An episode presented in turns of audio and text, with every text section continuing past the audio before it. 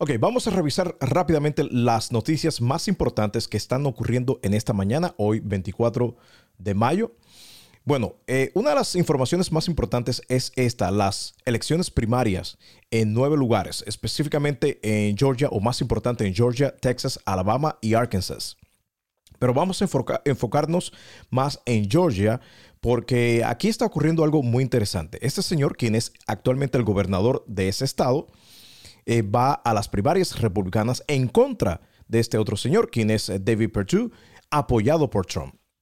Kemp, quien es el incumbente, obviamente es un enemigo de Trump por reconocer que Joe Biden ganó las elecciones del 2020. Simplemente por eso ya tú eres, estás en la lista negra de Trump.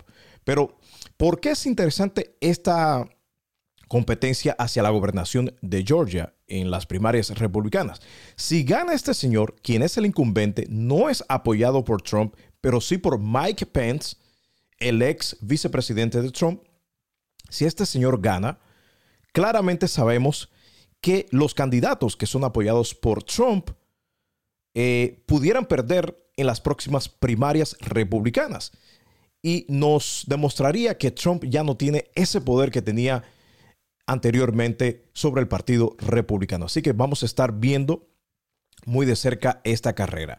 Otra información que me llamó mucho la atención fue esta de que Airbnb cerrará sus negocios domésticos en China.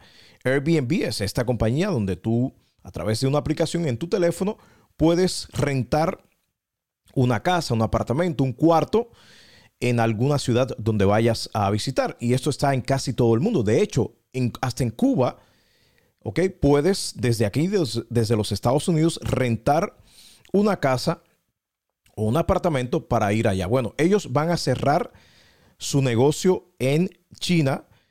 Eh, esto lo afirmaron, eh, lo confirmaron hoy martes y eh, comenzará el cierre el 30 de julio.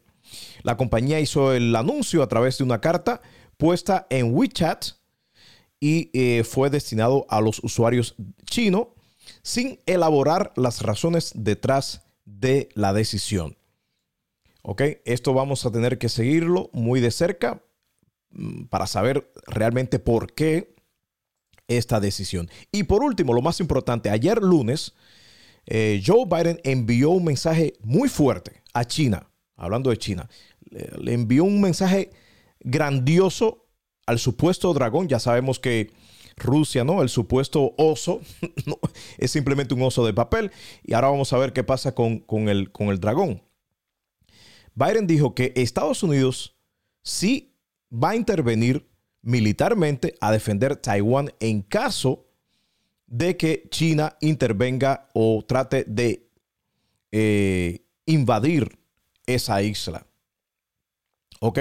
Biden en una conferencia eh, de prensa en Tokio dijo que sí, cuando le preguntaron si él va a intervenir militarmente eh, si China invade Taiwán. Y obviamente él dijo que sí, que es un compromiso que han hecho para proteger Taiwán. Este es el mensaje más fuerte, dice aquí, eh, que se ha hecho hasta el momento en relación con el caso de Taiwán y China nunca se había hecho eh, una garantía, nunca se había dado de parte de Estados Unidos una garantía explícita para garantizar la seguridad de la isla de Taiwán. Yo creo que estas son las informaciones más importantes del día de hoy. Vamos a seguir algunas de ellas, especialmente las elecciones primarias republicanas y demócratas. Por favor, suscríbete si estás en YouTube y si estás en Facebook, síguenos, danos un like, comparte para que nosotros podamos seguir creciendo como plataforma. Nos vemos en los próximos videos.